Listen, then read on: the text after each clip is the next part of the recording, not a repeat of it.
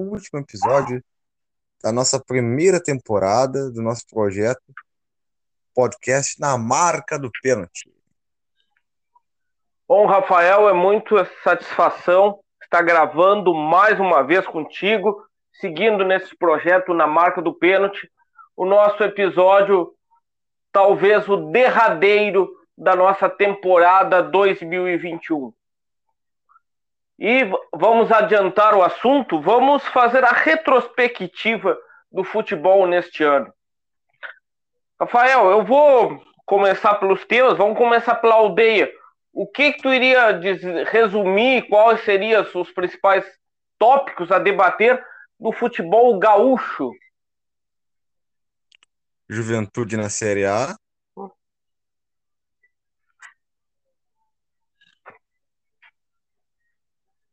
O Bom. rebaixa- rebaixamento.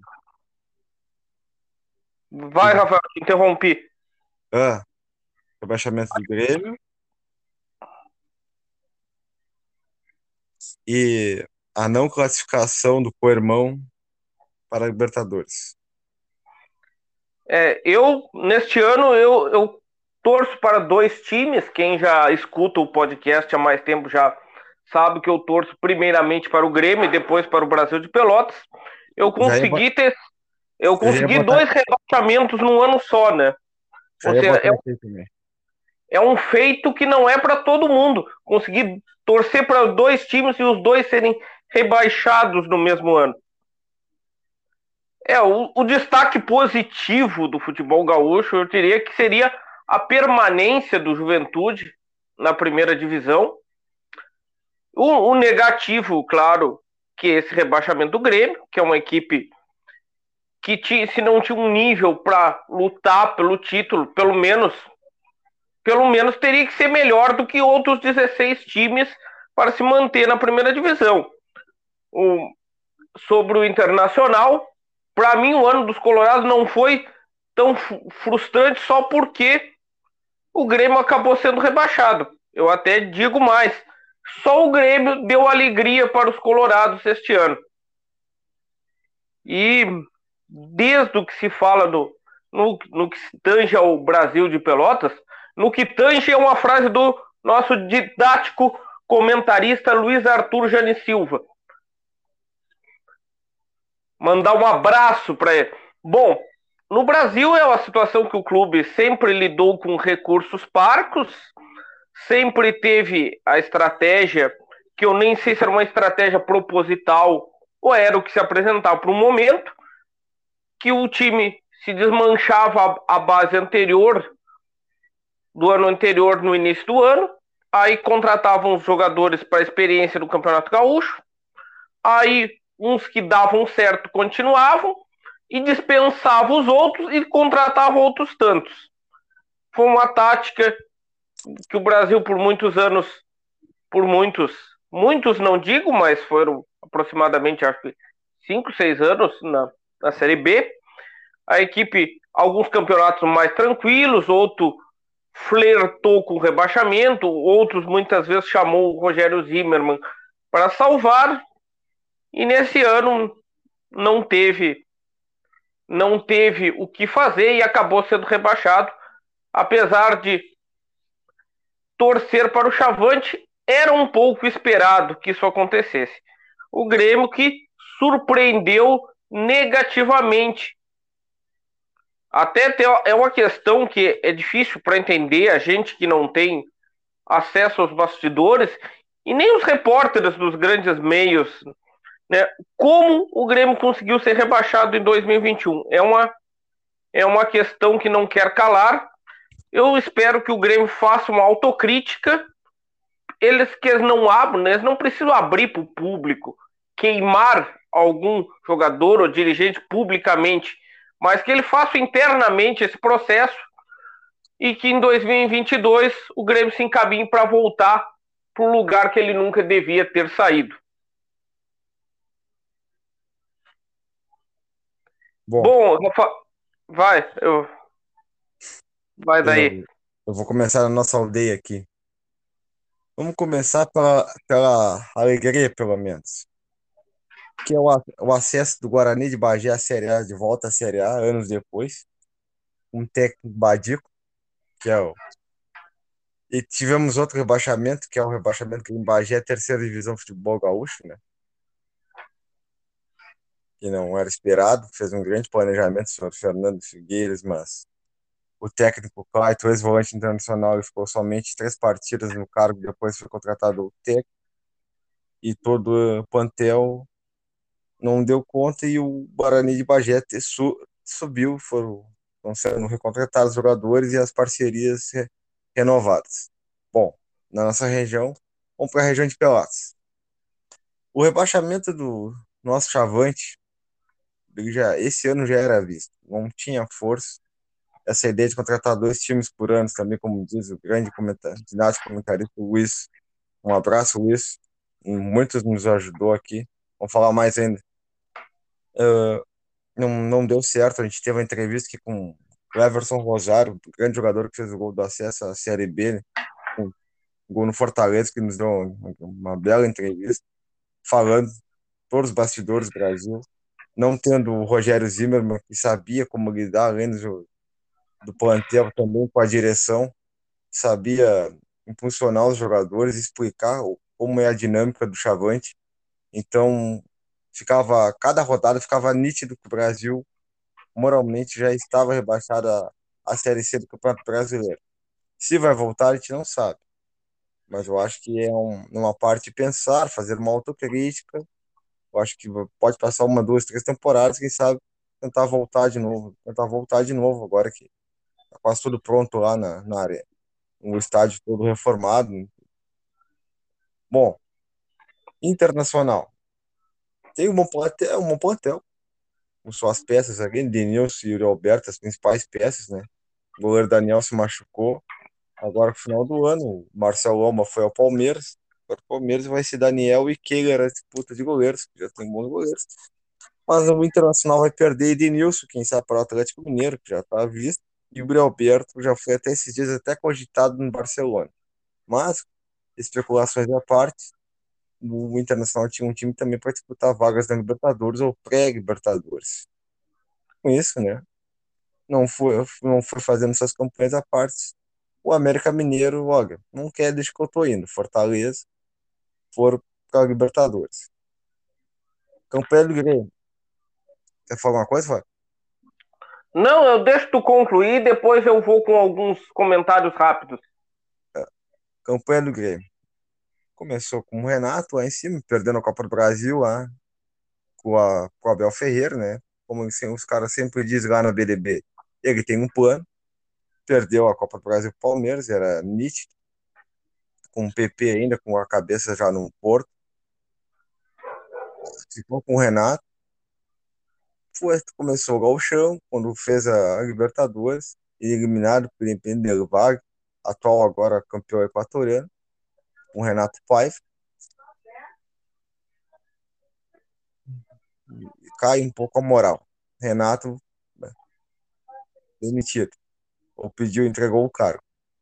Vem um novo técnico, Thiago Nunes, começa a jogar muito bem a Copa Sul-Americana, se classifica, não tinha como não se classificar na fase de grupos, até porque o Lanús é um time jovem, muito bom, acompanha esse ano no Campeonato Argentino pela BDB, mas ainda, se ficasse, vai vender essas peças. Provavelmente o mercado europeu vai levar o mexicano da MLS ou levar essas peças. Mas se ficasse dois anos, aí sim era propenso a quem sabe disputar com um título argentino e fazer uma bela, belíssima campanha na Libertadores. Mas a realidade não é essa do futebol, do futebol argentino, que na Colômbia tem VAR e no futebol da Argentina ainda é. Só pro ano que vem vai ter o VAR, para ter uma noção. Tá, mas seguindo, é só uma autocrítica. Eliminado para a segunda fase, pega a LDU, a LDU com um elenco mais fraco, mas subestimou a LDU, eliminado na Copa Sul-Americana. Sai Thiago Nunes, mais algumas rodadas, vem Luiz Felipe Scolari, ó, Felipão, né, para arrumar a casa.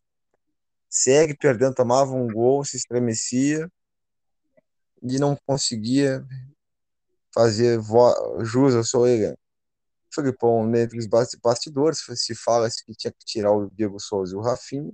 Isso não aconteceu, é mandado embora o Filipão. Na direção assume Denis Abraão, entra Wagner Mancini. E quando for deixar para tarde demais, deu no que deu, e o Grêmio foi rebaixado à segunda divisão. E agora quero, quero cortar gastos, quero uma folha de 15 milhões para 8 milhões, já venderam o Wanderson, Ferreirinha já vai ser negociado, Gabriel Chapecó também está para ser negociado.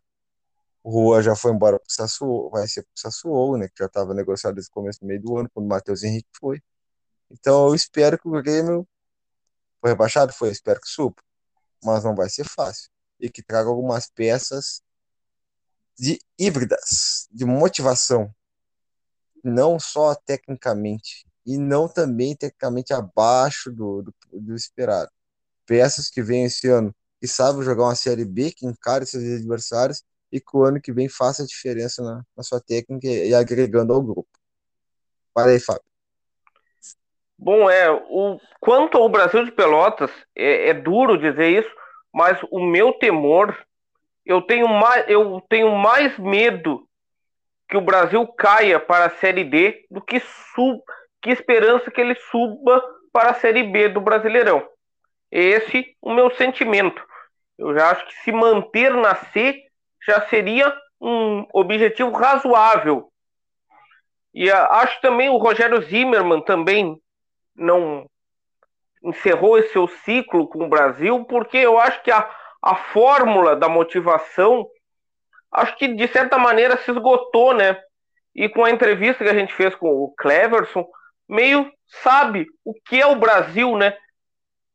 O que é os bastidores do Brasil, né? Então dá para ver um pouco, ver o desenho do porquê houve esse rebaixamento do Brasil, né?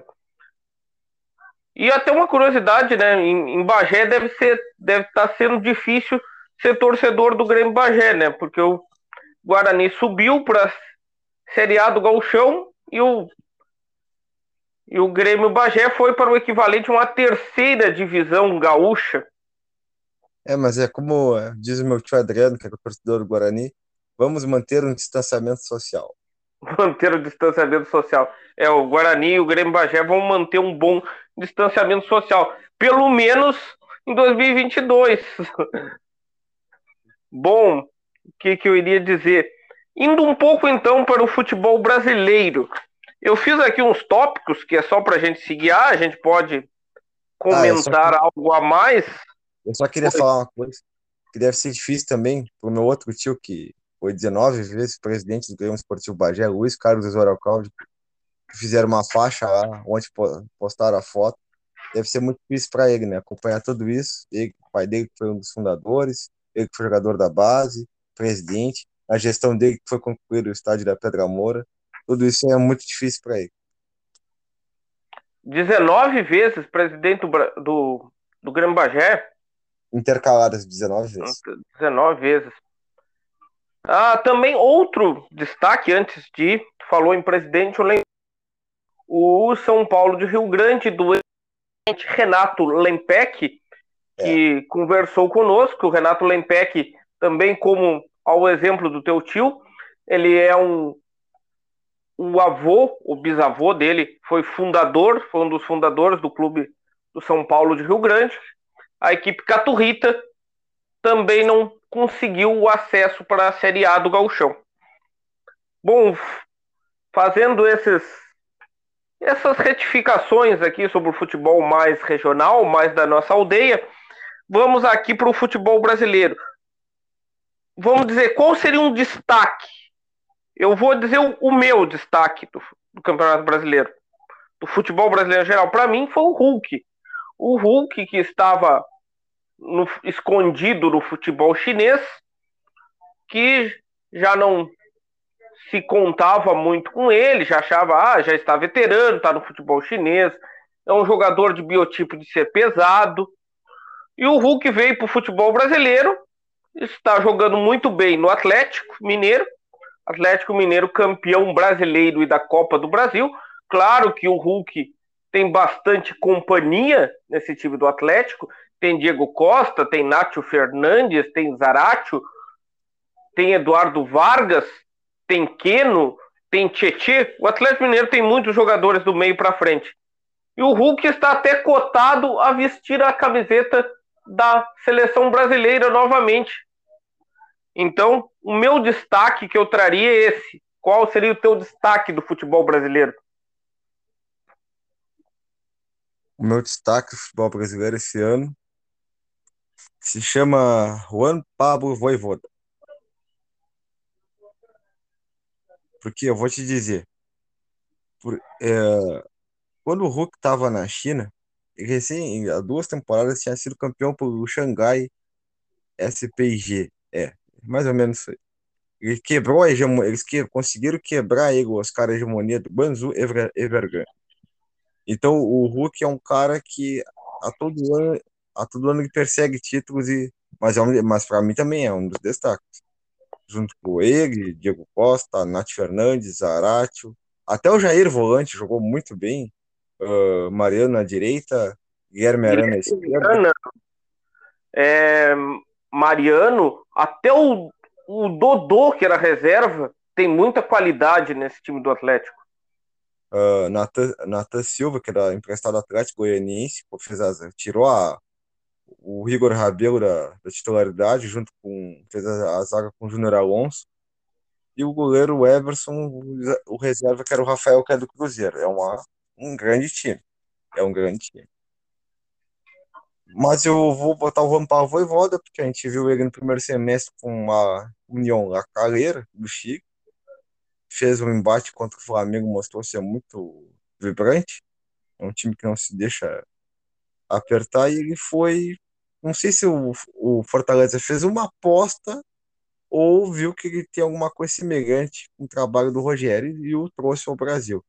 Para mim, o principal destaque, para mim, é esse técnico argentino, vamos para o Voivoda, que já é, da, é do News, né, onde se formou Tata Martino, é um grande jogador e, e figura também do clube, e Marcelo Eloco Bielsa, que para mim é um dos melhores técnicos e até hoje vai ser, para mim, lembrado sempre. E esse cara veio dessa academia tá, olha, tá deixando legado. É, eu iria destacar o, técnico do Fortaleza na, na categoria surpresa, porque o Fortaleza, o Fortaleza, vamos dizer, qual a expectativa do Fortaleza no Campeonato Brasileiro? Manter na Série A e ter conseguido a vaga direto para, para a Libertadores é um feito, é um feito, vamos dizer, histórico. O Fortaleza, para se ter uma noção de quanto é histórico esse feito, o Fortaleza é o único time do Nordeste a conseguir uma vaga direta para a Libertadores na era dos pontos corridos. E agora, se não me falha a memória, eu acho que os times do Nordeste nem na pré-Libertadores conseguiram ir nos pontos corridos. Acho que o Márcio fizeram algumas boas campanhas na Sul-Americana, como o Bahia, ah, que foi finalista. A melhor campanha foi do Vitória, quinto colocado.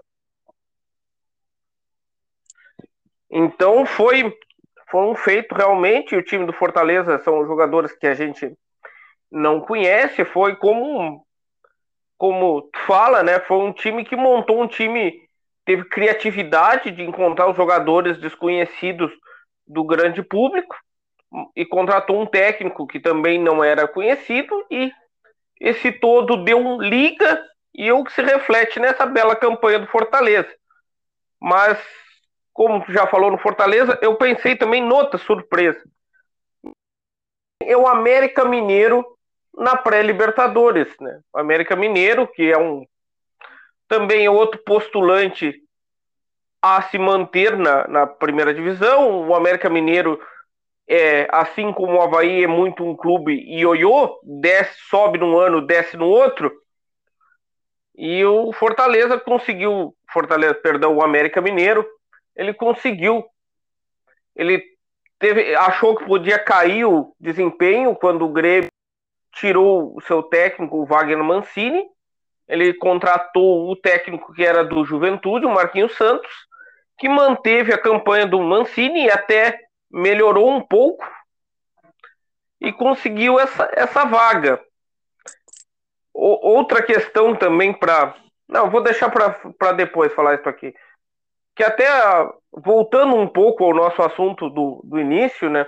Eu tenho curiosidade no Grêmio quem teve o melhor aproveitamento, se foi o Wagner Mancini ou o Luiz Felipe Scolari. É uma dúvida. E sobre o que tu falou do Yuri Alberto, complementando, eu ouvi uma entrevista, o Inter vendeu um jovem atacante, Vinícius, para é, o futebol norte-americano. O time do Miguel Ramírez. É, o, futebol, um time que está, acho, praticamente sendo criado. É. E eu vi no argumento. Mais caros da MLS. Eu vi na, na argumentação do, do entrevistador que talvez a venda desse jovem valor do Inter seria para o Inter ter uma, uma vamos dizer, uma taxa, ter uma segurança financeira um pouco melhor para poder manter o Yuri Alberto por mais um tempo. Foi uma, uma especulação que o entrevistador fez. Bom, então eu vou ir no futebol sul-americano. Ah, peraí, vamos, pra... falar todos, vamos falar todos os destaques. Vamos. Bom, vamos lá, que agora. Eu, eu botei alguns destaques aqui. Bom, o Hulk também, por toda a valentia, jeito de jogar. Ele veio, fez uma preparação física, depois que ele se alinhou com o time, ele, ele se destacou, ele foi, é um cara fora da curva, sempre foi quando era no, no Porto era assim, e no Zenit da Rússia também foi assim. Ele era sempre fora da curva. Para mim, o, o outro destaque é RB Bragantino, do Maurício Barbieri, uma, trouxeram um técnico jovem, com o mesmo perfil, trabalhador, que conseguiu manter esse time, né? Com vários jovens. O goleiro o Cleiton, que era do Atlético Mineiro, o Aderlan, Fabrício Bruno e o, o Ortiz, que era do Internacional, foi até convocado para a seleção. Tinha um experiente de Mar, que vai, vai, se vir, vai sair fora, vai para outro clube. Acho que vai para o Vasco, se eu não me engano e tinha o Juan Cândido, que pertence ao Leipzig.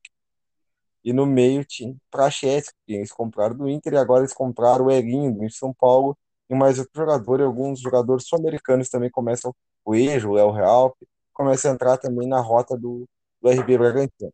Emiliano também... Martinez. É. Então chegou à final da Sul-Americana. O outro destaque dessa Sul-Americana se chama Atlético Paranaense, mas ele foi o bicampeão, mas o meu destaque se chama Nicão. Nicão, que teve problema com o alvo, depois o Atlético Paranaense soube fazer aquela investida, né? Trabalhar o, a, o mental do jogador. O Nicão, que até há pouco tempo pertencia, acho que tem passe junto com o Operário, se não me engano, mas está terminando o contrato dele, não sei se ainda está ligado ao Operário ou não. E ele não dizem que ele não quer ficar, ficar no clube brasileiro por gratidão ao Atlético Paranaense, mas a gente não sabe.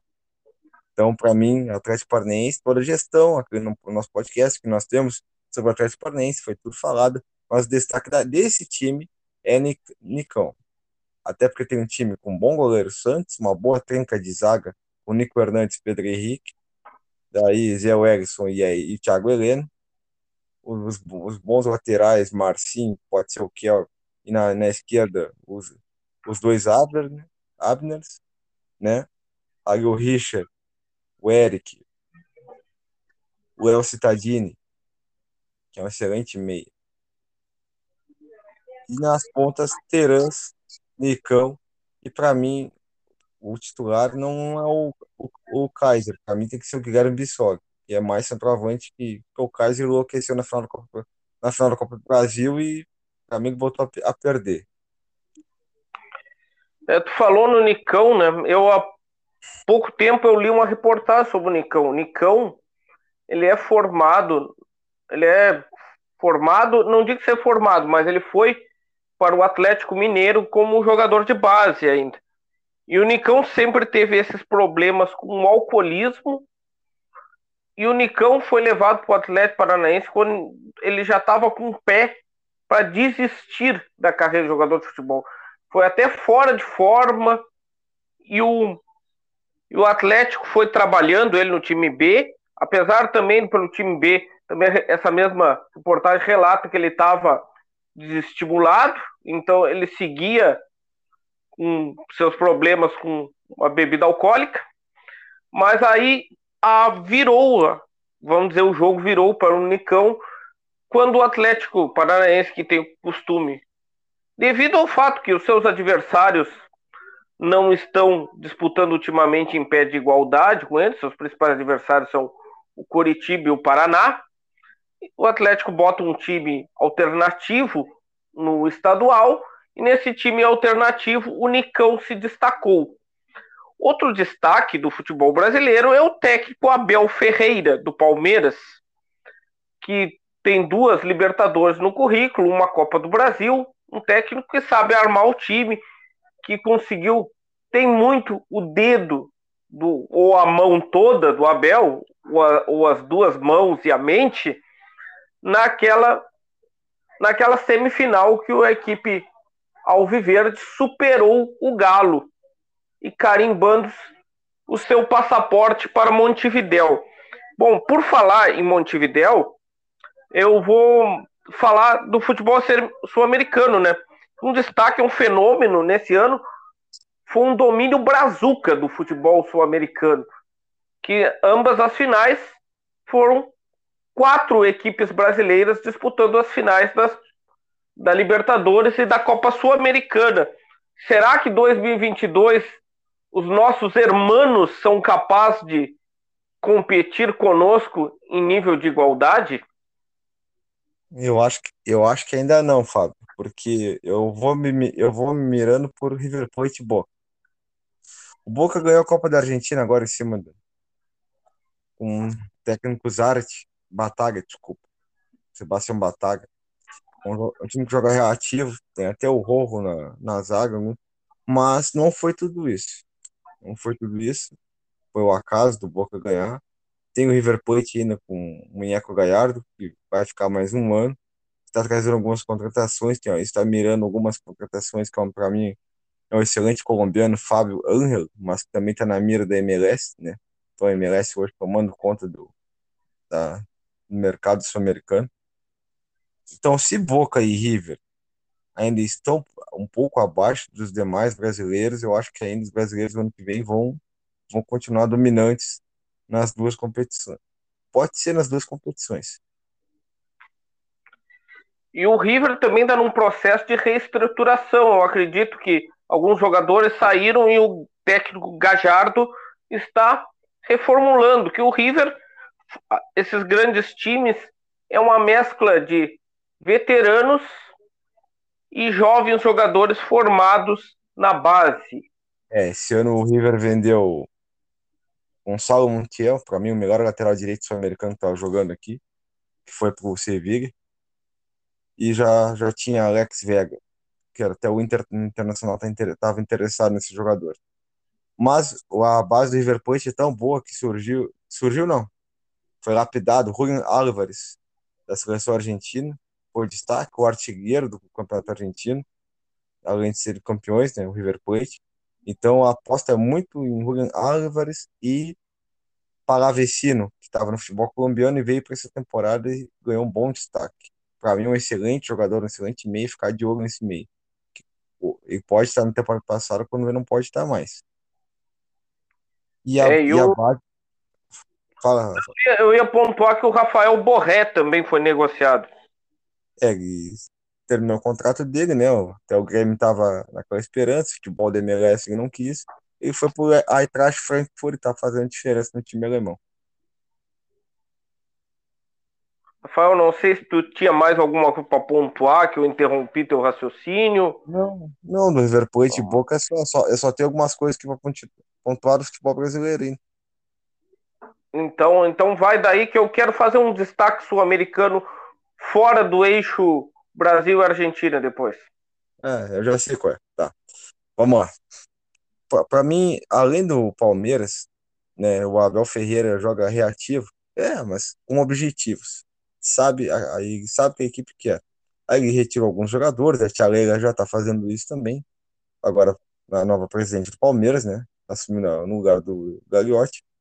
Ela, ele mandou embora, emprestou o Lucas Lima ao Fortaleza. A gente não sabe se vai ficar ou vai voltar, né? Com um alto salário. Eu, eu acredito que não fique. E agora foi embora o Felipe Melo, o, Jair, o Jailson o, e o William Bigode. nessa já foi contratado o Eduardo Atuesta, bom volante que estava na MLS. Merece destaque. Agora eu vou te, vou te perguntar, esse Atuesta, qual a nacionalidade dele? Colombiano, Colombiano. E É. que idade mais ou menos tem? 24 anos. 24 anos. Prossegue. É um bom volante. Não é pra... Tem muito sincero, ah, ele vai vir pro lugar do Felipe Melo. Não, ele vem para brigar por uma vaga, já que o Felipe Melo tinha 38 não rendia mais é, aquilo. Então, porque o Danilo, para mim, o Danilo se valorizou demais e o Patrick de Paula também. Um desses jogadores pode ser vendido. Então, o Atuesta já foi comprado para ficar com 6 e 5. Caso o Danilo, o Patrick de Paula vai embora, que é uma chance muito grande. Lá na frente, o que está se especulando? Matias Arezo, ele novo, Luiz Soares do River Plate Uruguai pode, tá? Vicente Castellanos, campeão da MLS com New York, New York City, Argentina. Não é Vicente, é o. Ah, Tati Castellanos. O jovem atacante argentino da seleção de base 23 também tá na lista, né? O, Gabriel Verão, quando vê, pode ser vendido ou não né, nessa, nessa meia temporada. Não fez muito para isso, mas pode. Na lateral direita, eles queriam o, o Bustos, que pode estar indo ao Internacional, mas eles já estão vendo outro lateral, um lateral do Nacional do Uruguai, está na lista. Mercado do Uruguai é muito firme no Palmeiras, né? Porque eles venderam o, Matias Vecino e trouxeram o Joaquim Piqueires do Penharol. Esse é uma troca assertiva, né? vendeu o lateral direito, esquerdo titular da seleção uruguaia, trouxe o lateral esquerdo reserva. Então, uma troca assertiva. É, e qual e, era o. Sabe o nome do lateral do Nacional que eles têm interesse em contratar? É, o lateral direito, eu olhei por cima, ainda não. É, agora eu tô pensando nos nomes lateral, mas tem. Ah, se for o nome. Acho que tem Mariscal, Oliveira, mas não, eu nem nem me lembrei a posição ao certo. É. É o novo técnico nacional, Pablo Repeto. E Diego Alonso está para a seleção uruguaia. Uh, e, e, seguindo na, na ordem do Palmeiras, chegando, eles, estão reformulando, mas para mim o principal jogador se chama Rafael Veiga. Rafael Veiga, eu vi a final, jogou demais. O Mike jogou aquele Mike que era do Cruzeiro quando foi contratado ao Palmeiras segurou aquela. O Gustavo Scarpa jogou demais, ajudando o lateral esquerdo Piqueires ali. O Flamengo teve as suas, suas chances e foi criado, mas algumas não perdoou, né? Como botou o Michael tarde demais, já era para ter iniciado. E o Painato não conseguiu fazer aquilo que esperava dele. Futebol, malemolência, malandragem, né, aquela, toda aquela técnica de futebol brasileiro não deu. Então, foi tudo planejado, como dizia os, a galera. O Abel Ferreira, ele, ele tem um plano. E o jogo se decidiu num lance de imprecisão, né? Numa jogada que o Andréas Pereira geralmente, num erro que ele geralmente não comete, ele perdeu a bola perto da área rubro-negra e o Daverson roubou a bola e fez o gol. O Daverson foi o iluminado do título. Dando outro título, sendo que no Campeonato Brasileiro já tinha feito gol contra o Vasco, tinha dando título o Campeonato Brasileiro, o último ao Palmeiras também. É, o Daverson é um maluco iluminado, o Daverson. É. Aí, puxando aí no futebol brasileiro, eu vou falar, por último, assim, vou falar por cima do, do lance, que é o América Mineiro que, que o América Mineiro? O Grêmio tirou o Wagner Mancini e trouxe o Marquinhos Santos. Eu falei numa tier list lá da BBB Esportes, que me acompanha na BBB é só olhar.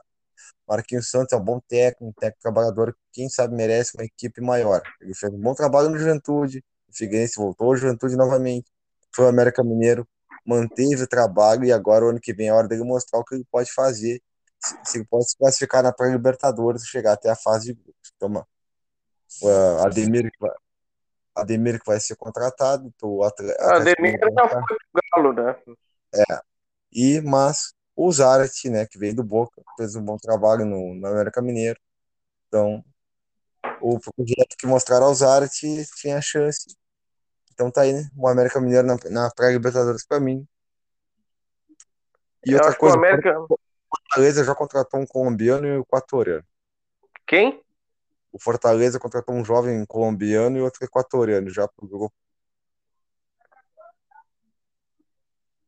É, vamos ver como é que se sai o Fortaleza na Libertadores. O Fortaleza que diz que estava especulando a contratação do centroavante Gilberto.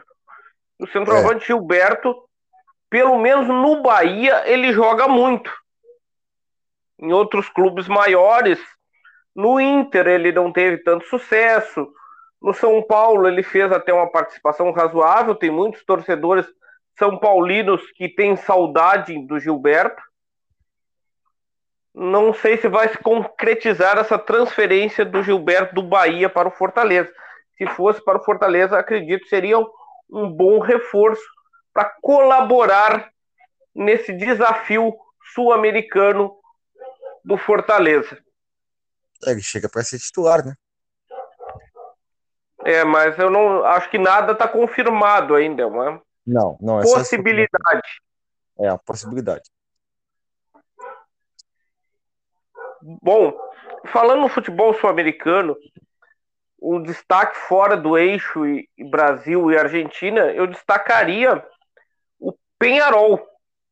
O Penharol, depois de anos, voltou aí para as semifinais de uma competição sul-americana. E se tivesse talvez não perdido o Terans para o Atlético Paranaense, poderia ter voado mais longe. Mas eu acho que esses jovens promissores do, do Penharol, o Facundo Torres e o outro agora eu me fugiu o nome, acredito que eles ficarão muito pouco tempo em El Campeão del Siglo. Então, não sei se o time vai poder manter essa base para tentar fazer uma campanha melhor na Libertadores 2022. E tem é. um uruguaio estreante em Libertadores também, que é a equipe do Plaza Colônia, de Colônia do Sacramento. E o Nacional trocou de técnico. Eu acredito que o técnico Pablo Repeto é um técnico de um currículo bem razoável para futebol sul-americano, tendo feito bons trabalhos na LDU, porque o Nacional, que eu, anda tendo muita rotatividade técnico, teve já teve tipo o deixa eu me lembrar o ex nos últimos anos ex-goleiro do, do Nacional, o Gustavo Munua, teve o Alexander Medina, teve outro um técnico que fez a cam boa campanha que levou o Rentistas para Libertadores, que o Nacional contratou. Teve o ex-jogador Tabaré Biudes, está apostando no Pablo Repeto. É, eu, eu vi uma entrevista na, no canal do, do Nacional. O Repeto quer trazer seis reforços.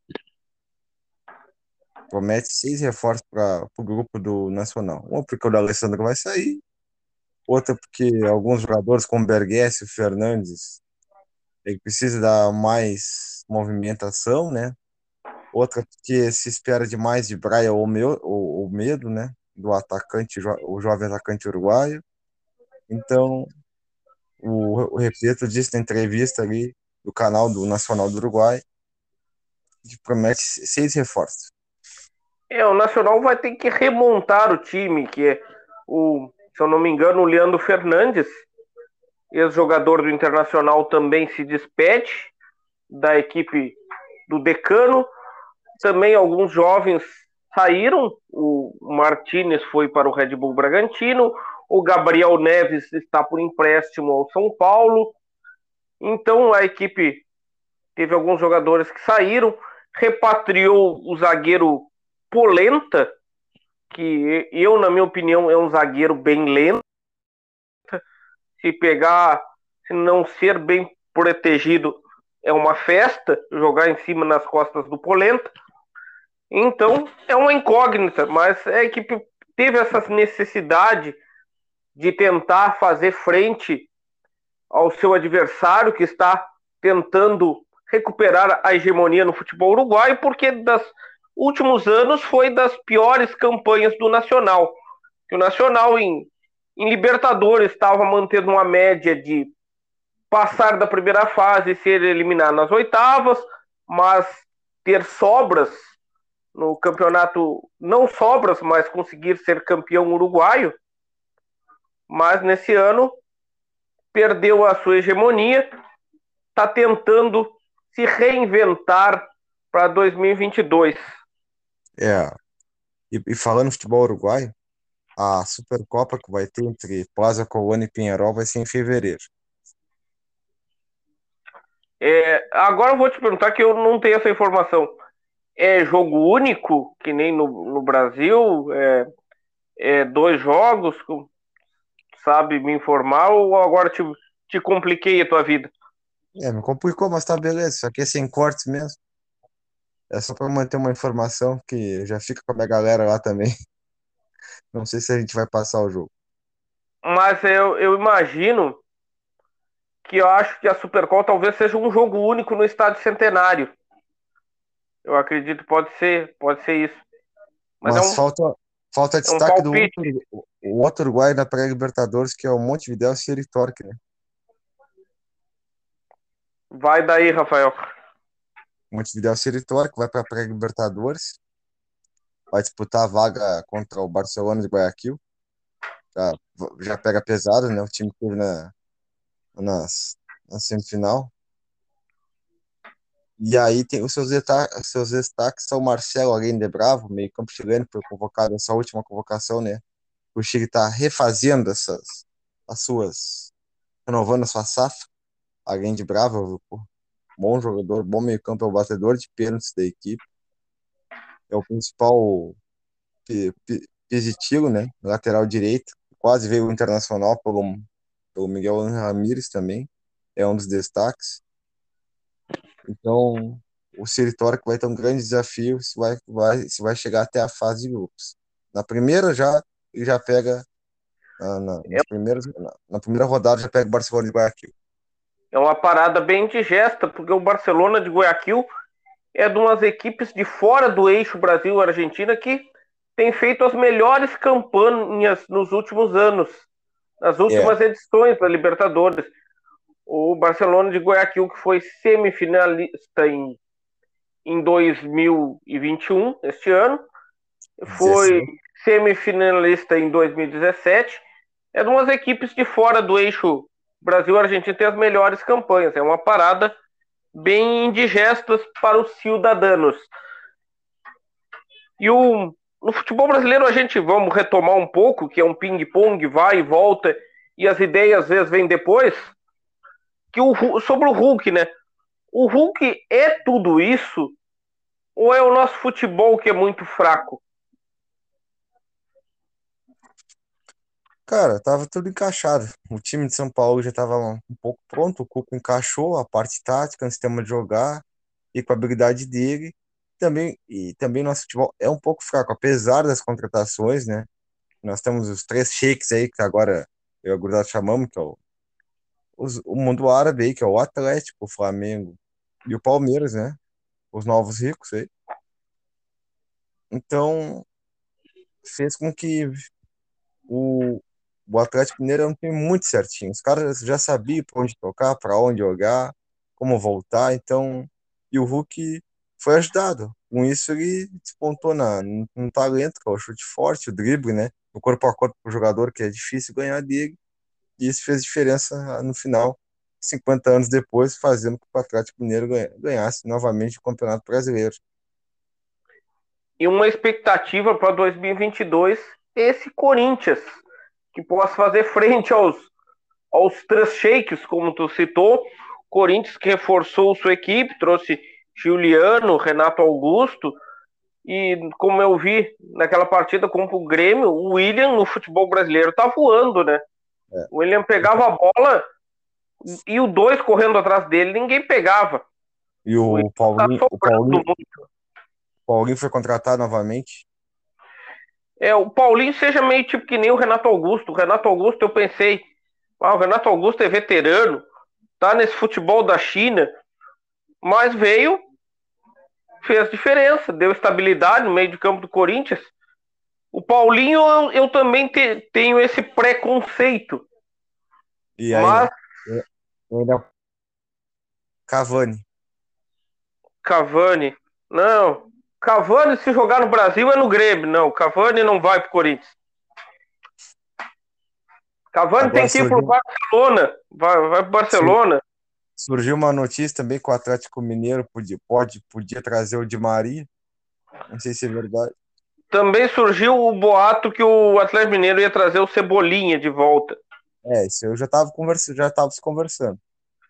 Essa época é a época dos, das fofocas futebolísticas. É. E falando Quem... da fofoca futebolística, né? Saiu um lateral direito polêmico e o São Paulo trouxe outro polêmico, que é Rafinha, né? É. Bom, ó, aí, agradeço o São Paulo por ter contratado o Rafinha. Só, só uma coisa, por falar nisso, nessas especulações, diz que o Diego Souza pode ir pro Vasco. Se o Diego Souza ir pro Vasco, pode escrever. No nosso confronto na Série B, vamos levar gol do Diego Souza. É, mas a torcida quer ir. E se especulou até o Cortez no Vasco também. É. Não, ainda para ser pior, a lei do ex vai ser o Diego Souza vai fazer um gol com cruzamento do Cortez. Não, mas isso, Rafael, pode escrever. Guarda isso, guarda isso. E fica guardado mesmo na, na nuvem. Mas no jogo contra o Vasco, no mínimo, num, no, temos dois jogos, dois jogos contra o Vasco. No mínimo, um jogo a gente vai levar um gol do Diego Souza se ele ir para lá. Bom, eu saindo um pouco do futebol brasileiro, eu queria fazer um destaque para o futebol olímpico, que destacaria dois tópicos. Né? No, no futebol masculino, a seleção brasileira conseguiu o bicampeonato olímpico, que era um título há pouco, que era o título que, que o Brasil não conseguia. O Brasil, sempre quando estava perto de ganhar, acontecia alguma coisa, era derrotado da final. Aquela eliminação para a Nigéria quando o jogo parecia estar resolvido, que a gente já contou essa história no nosso episódio de, de craques africanos dos anos 90. A seleção brasileira se sagrou sagrou bicampeã olímpica nesse ano. A Espanha foi segundo, o México foi terceiro, o Japão em quarto. O México que tem sempre boas campanhas no futebol olímpico. E o Brasil que Muitas vezes os jogadores, eu estava pensando mentalmente um pouco antes da gente gravar, nos campeões olímpicos anteriores do Rio de Janeiro, onde que estão esses jogadores? E até a maioria não não não está mais no radar da seleção brasileira, a não ser o Neymar, né, que era um dos dos é. fora da idade que jogou. Temos aqui os exemplos da aldeia que a gente lembra melhor. O William saiu do Inter, está no futebol alemão, a gente não não acompanha, não sabe como é que está jogando por lá. O Wallace do Grêmio foi para o Hamburgo, o Hamburgo não. foi rebaixado, não. aí depois eles transferiu para outra equipe. O mais, não, o mais não pro outro time da Alemanha. É, eles transferiu, não sei se foi pro Hoffenheim ou pro Hannover. Acho que foi pro Hannover. Então, não, tá a equipe que eles transferiu foi rebaixada também. É que ele tinha se transferido do Hamburgo quando o Hamburgo tinha sido rebaixado. O, o Alas que volta e meia é especulado no Flamengo, é especulado no Palmeiras, é especulado até no Grêmio. O Rodrigo Dourado, que apesar dos nossos amigos torcedores do co-irmão, muitos têm uma birra, eu acredito que é um bom jogador. O que lhe atrapalhou foram muitas lesões mas tem o nosso ídolo Luanel Messi, que, que está um pouco apagado na equipe corintiana. E, po tem o... Tem... e pode voltar para o Grêmio? Vem, Lu... Luan, te recebo de braços abertos se tu voltar, tu é ídolo. Bom, temos mais o Gabriel Jesus, que é um, um bom coadjuvante no futebol europeu. O Gabigol o Gabriel Barbosa, que, que no futebol brasileiro ele é muito diferenciado. Já se voltasse futebol europeu, teria, tenho dúvidas se não seria só mais um. E vamos ver os principais. Um era o goleiro Cleiton, que tu citou, que é do Atlético Mineiro que está no Red Bull. O lateral Zeca, que eu acho que até por problemas pessoais, sua carreira tem declinado bastante, que teve aqui no Coirmão, que esteve no Bahia, que esteve no Vasco, que não sei para onde vai em 2022. É, os principais jogadores que eu me lembro são esses. Ah, o Thiago Maia, que esteve no futebol francês e voltou agora para o Brasil, é um reserva na equipe do Flamengo. Mais ou menos são esses jogadores. Ah, o Rodrigo Caio, que no Flamengo é um, é um jogador importante. Esse ano não teve uma sequência muito boa devido a inúmeras lesões. E dessa equipe de 2021, quem poderá ser um jogador que pode ter destaque para jogar na principal. Eu, eu, por minha parte, eu dos, não pude acompanhar todos os jogos, porque um pouco que tem as obrigações do trabalho, um pouco esse horário do Japão não ajuda muito o trabalhador a ver jogo. O trabalhador no Brasil a ver jogos, jogos de madrugada. O Anthony, nos jogos que eu vi, fez uma participação muito boa. O Matheus Cunha também fez uma participação boa. Matheus Cunha, na, eu não acompanho muito o Matheus Cunha em clubes, mas em seleções de base brasileira, sempre gostei do futebol dele assistindo. Temos, temos o Richarlison, que era um dos mais velhos, que o Richarlison não é um primor técnico, mas é um jogador de entrega, de muita vontade. Admiro ele por isso. Temos temos o, o Matheus Henrique, que, as, que esteve a maior parte do tempo no banco, que tenho que confessar que não sei como é que está atuando na Itália. Acho que teria mais algum destaque? É, o goleiro era Santos, do Atlético Paranaense. O reserva era o Breno Grêmio, né? Por, o lateral direito era o Daniel, Daniel Alves, né? Que o André Jardim chamou, que eram os três experientes, né? Daniel Alves, Santos e Richards. O Anthony, ele quase ele ganhou a, a Olimpíada e quase foi especulado pelo Bayern de Munique. Ele é um ponto, ele tem um drible, um improviso no drible, né? Que eu sempre falo, e tem mesmo, ele é o diferencial hoje do Ajax. Matheus Cunha, com essa Olimpíada, ele foi o Atlético de Madrid do Simeone. O Matheus Henrique, com essa Olimpíada, o Sassuolo comprou para a Itália campeão. O Sassuolo emprestou para a Juventus o Locatelli, vai fazer o, a compra, né? Ele foi para isso, para o lugar do Locatelli. Mano, belo jogador italiano Locatelli mas dizem que se, se o Sassuolo for rebaixado, ele pode vir jogar aqui no Grêmio de volta, mas não tá, não tá tão bem no Campeonato Italiano. Bom, e eu falando também do futebol feminino olímpico, né? Foi um título do surpreendente Canadá, ganhou o título olímpico feminino, que eliminou o Brasil. É, eu, não acho, vence... eu, não, eu não acho surpreendente. É, eu tenho que dizer que eu não acompanhava o Canadá feminino. E dos meus conhecimentos, as, quem são as seleções as seleções mais mais tradicionais no futebol feminino? É a equipe dos Estados Unidos, a equipe da Suécia, a equipe da Holanda veio bem cotada também esse ano. Até o, o Brasil em certas em certas campanhas belisca o título, as sua melhor campanha conseguiu algumas pratas.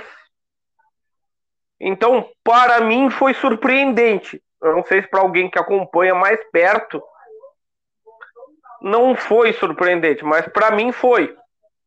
Pode ser surpreendente por minha falta de conhecimento. É, para mim, o futebol feminino está sofrendo uma metamorfose dos clubes europeus também, com isso está se renovando os jogadores no, nos países. Então, a França ela se reveitou e o PSG hoje é um grande celeiro de jogadores. A Alemanha também, né, como assim na Inglaterra. Mas, para mim, as seleções tradicionais de futebol feminino é Alemanha, França, Suécia, Canadá, Estados Unidos, Brasil, por fora, A, a Noruega ainda tem alguma um resquício também. O futebol escandinavo é, é muito praticado. Né? A, a gente vê o, o exemplo do nosso amigo Cleiton, né, que a sua esposa era jogador da categoria de base da Suécia, né? Um abraço, Cleiton. Deve estar menos 4, menos 8 aí na Suécia hoje. Mas então tá quente pro inverno sueco, então tá menos. Só menos 4, menos 8 até que tá quente, então. Então ela era categoria de base, né? A esposa dele, então futebol muito praticado, futebol feminino tem muita força. Só o tempo que a Marta passou lá, ela, ela transformou né, o campeonato do país. E a gente teve a despedida da Formiga, né? Sete Copas, ou tantas Olimpíadas, estreou na Olimpíada com, na seleção com 16 anos. E é uma ícone, né? E espero é. trabalhar, espero trabalhar nessa coordenação da seleção aí de algum clube que ela quer fazer mais pro futebol feminino brasileiro.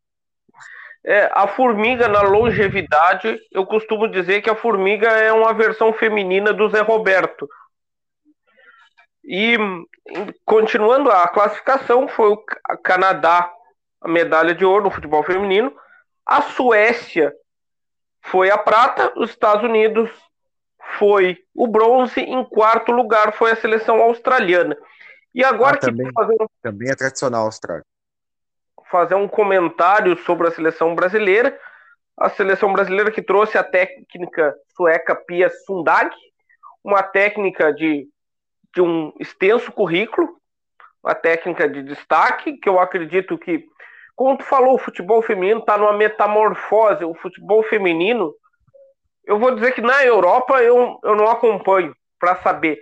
Mas aqui que a gente vê, o futebol feminino no Brasil, ele está se profissionalizando. Porque antes os times montavam iniciativas sazonais, como teve o projeto das Sereias da Vila, eu não me lembro bem que ano, que a Marta e outros destaques do futebol feminino foram jogar na equipe do Santos. Aí disputaram alguns torneios, desfez o time, não tinha muitas vezes um campeonato, uma competição nacional organizada. Eu nem sei se o futebol feminino está se organizando por. Agora Nossa. acho que tem uma força para se organizar. Tem uma estrutura Nossa. antes que eu acho que foi foi assim na marra que obrigaram os times. Eu acho que muitos times da Série A foram obrigados a manter uma equipe feminina. Eles nem. Não, assim, ó, todo time hoje tem que ter um time feminino. Por exemplo, vou dar um exemplo até do Guarani de Bagé. Ele tem um time e ele foi obrigado a buscar uma parceria com o time da Vermelha aqui em Candiota e ele tem um time feminino. Com isso, ele disputou a Série A do Gauchão. Mas agora então, eu fiquei, eu fiquei em dúvida se o Brasil de Pelotas mantém uma equipe feminina. Não, porque eu acompanho a página do Brasil de Pelotas e eu nunca não me lembro de ter visto uma postagem. Não. Se quem quiser, né, mas eu não sei como é que é a lei, eu também não li. Mas quem for, tem que se juntar a algum time, pelo que eu sei, e aí o time tem que ter um time feminino. Ao que parece. Até, desculpe, ó, nessa falta de informação, eu vou buscar mais isso aí. Mas, sim, as, as gurias fizeram a parceria com o Guarani de Bagé e elas jogaram a, a, o Galchão. Até onde teve a, a nossa amiga Elinha, né? Ela é entrevistado, joga, joga pelo Pelotas, né? Lateral esquerdo, capitão do Pelotas. Então, o Pelotas também tem um time feminino. É, o Pelotas tem a tradição das lobas da avenida, que é, é, já é tradicional na nossa região, a equipe das lobas da avenida. E o, continuando assim no raciocínio que está finalmente se profissionalizando, as equipes que houve tempos, num tempo bem, um passado bem recente, que Grêmio Internacional, para a gente restringir a nossa aldeia, que a gente conhece melhor, não tinham equipes femininas. E a, a confederação resolveu se organizar, trouxe essa técnica, a PIA, que a, acredito que além na parte campo de tática da seleção, também acho que ajuda também na questão administrativa desse departamento da CBF que se refere ao futebol feminino. Que em campo não foi assim se esperava que o Brasil pelo menos fosse umas semifinais. O Brasil foi eliminado nas quartas pelo, pelo Canadá, que foi campeão. E o Brasil vai ter uma entre-safra, porque suas craques veteranas estão encerrando o ciclo. A, A Formiga se aposentou com 43, 44 anos de idade. A Marta já está, deve estar, acho que mais ou menos com 36, eu acredito, que eu acho também está em vias de se aposentar da seleção. A, a Cris Roseira, que é uma das principais atacantes que o futebol feminino brasileiro já produziu, não vem sendo mais convocada. Então é um é uma incógnita como a Pia vai conseguir fazer essa renovação e que vai ser talvez vai precisar de tempo para trabalhar, porque ídolas do porte da Marta e da Cris e da Formiga não se substituem da noite para o dia. Fábio. Fala. Bom, terminar, terminar deu das gurias aí. E todas tenham muita sorte, que muita sorte na carreira de jogador. Vamos começar com um assunto e depois vamos terminar com uma polêmicazinha básica, sim. Ra né? Rafael, eu posso trazer, não, eu não sei qual é o teu assunto, mas eu posso trazer algum comentário, assim, nem que seja breve, de futebol europeu, antes de a gente entrar na aí, nossa polêmica final? Ou não, é do aí, futebol europeu a nossa polêmica? Não, não, ela é do futebol europeu a nossa polêmica, mas vamos deixar agora um destaque, eu acho, que a gente fez até um, um podcast sobre esse assunto com Futebol 433, Lucas Sampaio lá, o blog Futebol 433, World Express, tudo sobre futebol europeu, que a Itália é campeã europeia, né, da Eurocopa, com o Mantini. Até a gente citou também Derby La Lanterna, citando mais ou menos o time como jogava da Sampdoria, mais ou menos como era, foi espelhado o time do Roberto Mantini, que foi, foi inesperado, né, pela, a Itália estava um tempo, ela seguiu uma série somente de vitórias, não tinha derrotas, né? E ganhou simplesmente a poderosa Inglaterra das melhores bases, projetos e competições que tem no mundo, das suas 10 divisões, o time do Gareth Southgate, apático, treinador, é, reflexo treinador do campo, reflexo do time como joga. Sempre digo isso. técnico se se abate, o time se abate, o técnico enlouquece, o time enlouquece. Então, o que é o treinador na beira do campo é a reflexão do time dentro dele. Então, eu acho parabéns a Itag, apesar de perder o Spinazzola na semifinal, mas soube manter, né, por todo o time. Até busquei algumas perguntas no polo tático com Me, Mr. Vandremé aí, gente fina, apesar de não parar, mas entendemos no final. Eu quero a tua opinião sobre a Eurocopa. A Eurocopa foi interessante pelo ressurgimento da Itália. A Itália estava desacreditada porque não tinha ido à última Copa do Mundo e a Itália está reestruturando com jogadores jovens, como Donnarumma, o goleiro Donnarumma, que foi para o PSG, como o ítalo brasileiro Jorginho, como o Locatelli, como o Insigne, que é um pouco o Insigne, que é um pouco mais experiente, tem também o Immobile, que também é Belotti, uma equipe assim, uma renovação foi interessante, eu acho, para o futebol, quando surge um fato novo.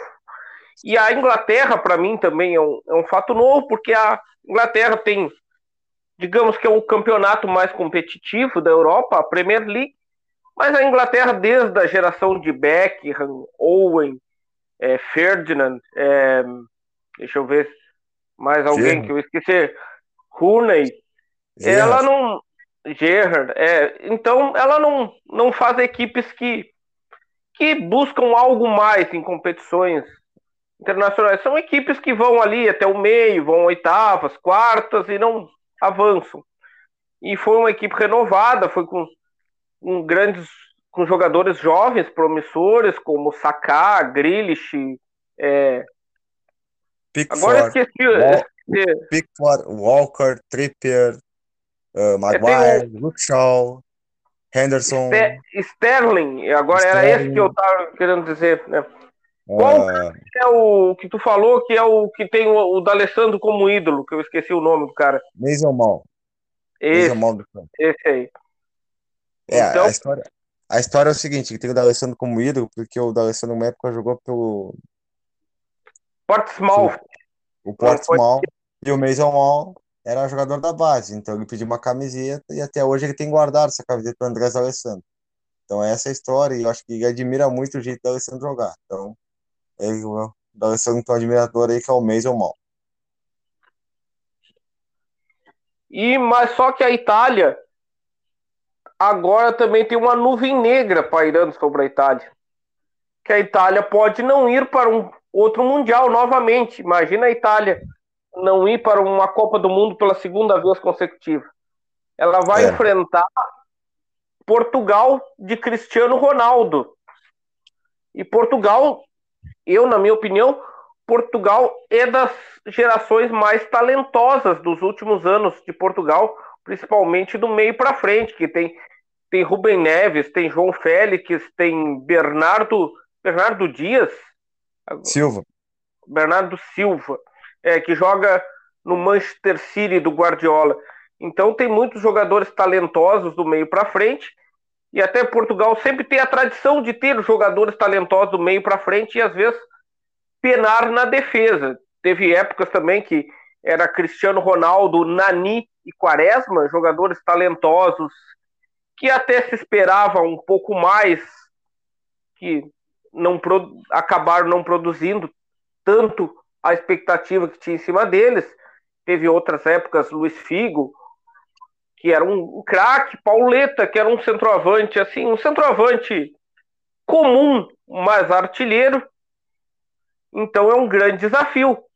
Portugal ou Itália, um dessas duas seleções vai ficar de fora do Catar em 2022. É, as duas bases da, das seleções já estão montadas, né? Os técnicos já conhecem bem, Fernando Santos e Roberto Mantini sabem aquilo que querem. O que, o que o, são do a Portugal é pragmático. É, o Mantini também é pragmático, porque faz parte da cultura do futebol italiano ser retroquartista. Faz parte. Eu até falo essa palavra direito, vou até pesquisar. Sim. E aí faz parte. O, ah, o Tolói foi campeão europeu também pela Itália, Rafael Tolói, outro título brasileiro, e Emerson Palmieri. Três títulos brasileiros na seleção é. italiana. É, e pode. Tá para pintar mais outro. Eu não lembro quem é. Tá para pintar mais outro cara, mas outra fera aí que pode entrar na seleção italiana. E a seleção portuguesa, o Fernando Santos é muito pragmático. Ele tem uma meio para frente, ele é seleção talentosíssima.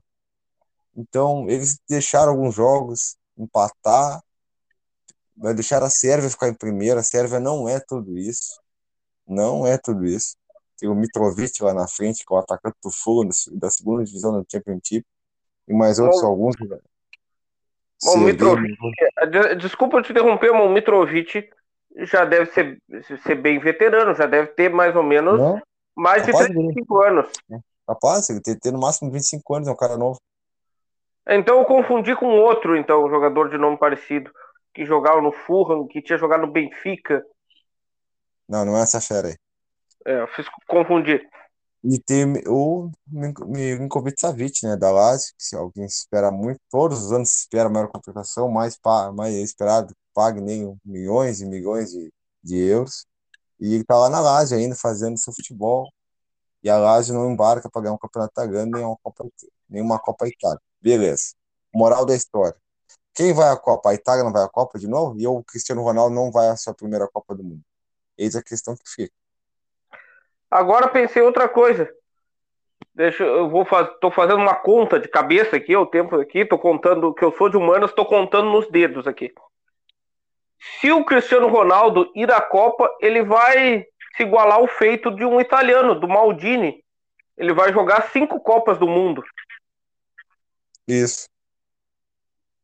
Quando vem, vai jogar a sexta também. É, a sexta ele vai ter que ele vai ter que jogar com 41 anos de idade, mas mas tratando-se de Cristiano Ronaldo, não não dá para apostar que ele não vai disputar essa Copa do Mundo de 2026. É. Uh, outra que foi esse é o destaque para mim o destaque foi o Chelsea bicampeão. Mas agora do Thomas Tuchel com autoridade. Quando ele ganhou a primeira vez, foi uma surpresa. Ele eliminou o Barcelona lá com Elanin Torres lá e fez gol por acaso. Ramires é que estava mandando naquele, naquele meio campo muito bem. Hoje Tinha dois volantes muito bons, aquele Chelsea que, que perdeu para o Corinthians na final. O Ramires e o português Raul Meireles. Ele batia em todo mundo, ele era um baita volante. Tinha também outro português zagueiro também que, Ca... que o... que uma carreira Ricardo pouco. Carvalho. Ricardo Carvalho. Tinha o William em sua melhor fase. Tinha Drogba. Era uma... O William não tinha. O William não jogava no Chelsea nessa época? Não, jogava no Shakhtar Donetsk. Ah, então. Confundi as épocas. Confundi as épocas. Tô fazendo que nem o Galvão Bueno. Tô, daqui a pouco eu vou fazer que nem o Galvão Bueno que narra, narrou o tal do Cícero num jogo do Brasil contra o México. É, o, o, saiu o André Vilas Boas, o técnico saiu, né? A direção demitiu e, e ficou o Roberto de Mateu. O italiano de Mateu até o final, né? Ganhou a Liga dos Campeões. Eu, Rafael, eu dei uma olhada antes, antes do episódio, como está a classificação da liderança nos principais campeonatos europeus. Aqui o, fran o francês e o alemão são os campeonatos muito sem graça, né? Porque o francês, o PSG, já é líder com 45. O segundo colocado, que é o Olympique de Marseille, sabe com quantos pontos diferença o PSG tem sobre o Olympique de Marseille? 13. E no alemão, que também é outro campeonato dos mais sem graça do mundo, o Bayern de Munique é líder com 43 e o segundo é o Borussia Dortmund com 34. O campeonato tem uma situação interessante, é o português, que Porto e Sporting é, disputam a liderança, os dois têm 41 pontos, e o Benfica vem em terceiro logo atrás com apenas 4 pontos atrás, com 37. O campeonato inglês reedita a, o principal duelo dos últimos anos, que é Manchester City contra Liverpool, Guardiola contra Klopp, e o Manchester City é líder 44, o Liverpool vem logo atrás com 43 pontos, e depois os adversários estão muito atrás. E o outro campeonato que está ficando interessante agora é o italiano, que tem a Internazionale na liderança 43, vindo o Napoli com 39, Napoli que derrotou o Milan por 1 a 0 se eu não me engano, foi em Milão nesse domingo, ou no sábado. É, né? é. E o Milan está empatado em pontos com 39. Depois vem a Atalanta, que já foi uma surpresa, mas atualmente é uma realidade, está mantendo um contínuo de boas campanhas. Atalanta de Bergamo, que é uma equipe não, não considerada das grandes da Itália. Depois tem a Roma com 31, Fiorentina com 31 e a Juventus com 31. E o campeonato espanhol eu esqueci de anotar, mas o líder é o Real Madrid e o vice é o Sevilha. Então, tem duas coisas que eu queria destacar, e aí eu já posso encaminhar as minhas considerações finais depois, que é um, um período de vacas magras para a equipe do Barcelona. O Barcelona que foi eliminado da, da Champions League, vai jogar a, a Copa da a antiga Copa do UEFA, que eu tenho que me lembrar como é o nome, é o UEFA League, é o nome atual. Europa League. Europa League, Europa League. Que é... Então, que tá, acho apenas em não está entre os quatro primeiros do Campeonato Espanhol, uma equipe que teve um baque financeiro por causa do de leis de fair play financeiro que proibiram o Barcelona de contratar e o Barcelona teve que se desfazer da sua estrela Lionel Messi por uma questão que para pagar o salário do Messi ele ia gastar um tanto mais uma porcentagem do que a ele arrecada como clube que as leis espanholas não permitem, então está formando uma equipe com jogadores mais baratos e jogadores jovens, alguns vindos da, das canteiras do Barcelona, outro até dias, outros vindo de outros clubes, até ouvi falar no jogador que eu não gravei o nome, que veio do rival espanhol.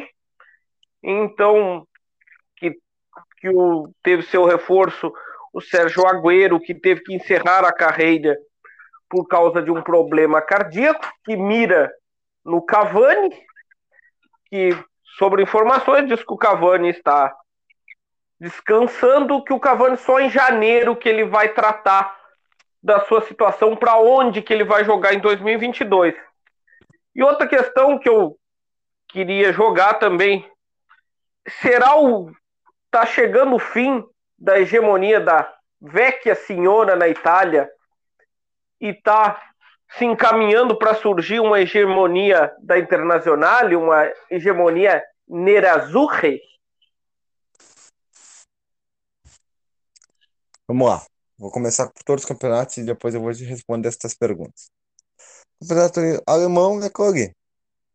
O Borussia Dortmund passa por uma crise. Não sabe se o Haalandinho, Haaland, vai sair no, na temporada que vem. Se discute muito. Esperava mais do jovem Bellingham, o inglês que foi trazido do, da segunda divisão lá. E o, o meio-campo não está bem encaixado. Tanto que o Borussia Dortmund tomou goleadas do Ajax, todo mundo, dentro do grupo. E foi para a UEFA Europa League também. Mas ainda consegue ser o segundo colocado porque tem mais, né? Cancha tática e elementos, talentos, né? Grupo os demais. O campeonato francês, o Ligue vendeu o Luiz Araújo, né? Pro Atlanta, da MLS. Vendeu alguns jogadores, então é o, é o chamado, é o chamado clube sem alma. Ele tem alguma alma, mas é um clube trampolim né, para novos, novos jogadores. Eu olhei um trechinho do, do jogo do Milan com o Napoli, por isso que eu tô com essa lembrança. E o goleiro, o goleiro do, que estava jogando no, no Milan era o antigo goleiro do Lille, que eu também não consegui gravar o nome do goleiro, mas é um goleiro contratado junto ao Lille. O Tatarusan. Não, não, é outro. Não, tô ratando. É, é, eu, eu só gravei que é um goleiro que foi trazido da equipe do Lille. É, isso é. Bom, é bom goleiro. E aí, então, o Ligue esse ano não vai tentar, mas quem sabe Jorge São Paulo quer escrever a sua história fora do futebol sul-americano, né? Não tá fácil, porque o Olympique Marseille não tem também todo o investimento. Mas vai ser isso aí, cara. PSG vai liderar, tá para ganhar, assim como na Alemanha também Bayern de Munique irá ganhar. Portugal vai ficar o embate entre Porto e Sport, né? Porque o Sport manteve a equipe, né? Mas o, o Benfica, jovem... desculpa te interromper, o Benfica está muito perto e queria fazer um destaque antes de terminar o teu raciocínio aí, que eu já que eu te interrompi, eu vou falar uma coisa que eu tinha lembrado para falar depois, que destaque português na, na Champions League, que tanto Benfica como Sporting se classificaram para as, para as oitavas de final da Champions, passaram pela fase de grupos, e a equipe do Porto esteve muito perto de se classificar, mas na última rodada perdeu a classificação. Vai daí, Rafael. Isso, é. E foi para a Europa League. E o Milan não, e o Milan ficou sem nada, que era, né, um grupo bem complicado, que era Liverpool, Atlético de Madrid, Porto e Milan. Bom, seguindo o raciocínio, não. O, o Benfica tem algumas boas peças, trouxe o Eremechuk, mas tem o Darwin Nunes, né, que está se destacando muito, o atacante uruguaio, promissor atacante uruguaio, que vai vestir bastante a, a seleção, a, a seleção Celeste Olímpica. Já tem um substituto à altura aí. Mas eu acho que o técnico Rubem Amorim conseguiu manter as jovens peças, né? Pedro Gonçalves, Thiago Thiago Tomás, o Pedro Porro, né, que ainda é o lateral do Manchester City, o jovem espanhol, para mim um excelente lateral. Eu acho que eu não sei, eu não sei porque o Manchester City ainda não encaixou esse jovem, mas quem é que vai comprar o Walker? Porque mais de 50 milhões de euros, é muito difícil na Inglaterra comprar esse lateral e não sei o que o Guardiola pensa se ele não tem, não, não ativou ainda seu futebol, né, bem jogado. Mas é, alguns jovens que o Manchester City tem por fora aí que não e fica só no Lyon porque é uma peça de venda, mas o que eu tenho interesse do Real Madrid tem desse jogo, então não pode, não pode deixar passar. E o Porto encaixou, né, com o Sérgio Oliveira aí, seu Sérgio Conceição, técnico. O Sérgio Oliveira, principal jogador né, do time, né, o meio-campo, que da seleção portuguesa também já é um jogador mais experiente. PP está dando suas algumas amostras. O Mohamed Taremi, né, o iraniano que veio essa temporada, muito bom centroavante que veio. Então, Porto, Esporte, eu acho que vão brigar mais. Eu, eu sinto alguma coisa, alguma falta no, no Benfica. Bom, indo para outro campeonato. O italiano da Santos aí, eu acho que agora, vou em cima dessa pergunta, vai ter algumas temporadas do mínimo da Inter de Milão. Até porque trouxe dois jogadores sem contrato muito interessantes, né? Que é Tchahanoglu, o alemão nascido naturalizado turco, e o Edwin Dzeko, né, o Boston. Perdeu o Lukaku, mas conseguiu trazer sem um grande investimento na mesma qualidade, assim como no meio campo, Tchahanoglu também, né, não quis renovar com o e foi ao rival da né, Internacional. Eu acho que alguns anos vai rivalizar e acho que ainda digo mais. Quem vai rivalizar mais com a Internacional vai ser o Napoli, que tem um bom time do, do mexicano lá, Iver Lozano, Efmas, que é o, o macedônio, e ele, né? O, a jovem peça, o ponteiro italiano lá, que é, alguns, alguns dizem que dribla que nem Maradona, Lorenzo em si, claro, não dá para exagerar. Enquanto isso, a Roma, né, ainda fica naquela lendária história, né? Um dia terá um novo Totti, terá um novo Falcão, um novo Aldair, um novo Juan, né? Um novo Carlito. Então, a Atalanta vai seguir o seu legado. A Juventus, ela vai ter que penar um pouco algum, algumas coisas, alguns jogadores fez muitas contratações. Eu acho que inchou demais o grupo mas o jogador para mim que está se destacando se chama Kulusevski, o sueco, meia sueco, ponta. É o está se destacando do Chiesa também, mas eu acho que está na, na hora de um técnico, olha, parar, vamos jogar assim. Tá na hora de dar Juventus, se quiser voltar, parar, dar dois passos para trás para poder dar um passo para frente. Fábio. Bom, é, eu acho bem pertinente essas tuas colocações. O Napoli que faz anos que é o que é o segundo é um coadjuvante de luxo no futebol italiano. Podemos dizer que é um protagonista. Eu disse que é coadjuvante porque ele ele belisca o título, belisca o título, mas não consegue. Principalmente que ele pegou essa fase que a Juventus ganhava sempre, então o Nápoles era sempre o vice-campeão na maioria desses títulos da Juventus. Eu tinha falado no, no Barcelona, o Barcelona acredito que está no caminho certo para se recuperar, trouxe o ex-ídolo em campo, Xavi Hernandes, para técnico. É um técnico que tem o DNA do Barcelona, o DNA do futebol catalão, blaugrana do Barcelona. E é uma equipe que ele vai ter que ter tempo para trabalhar, que o Barcelona vai ter que formar um time com mais feito em casa.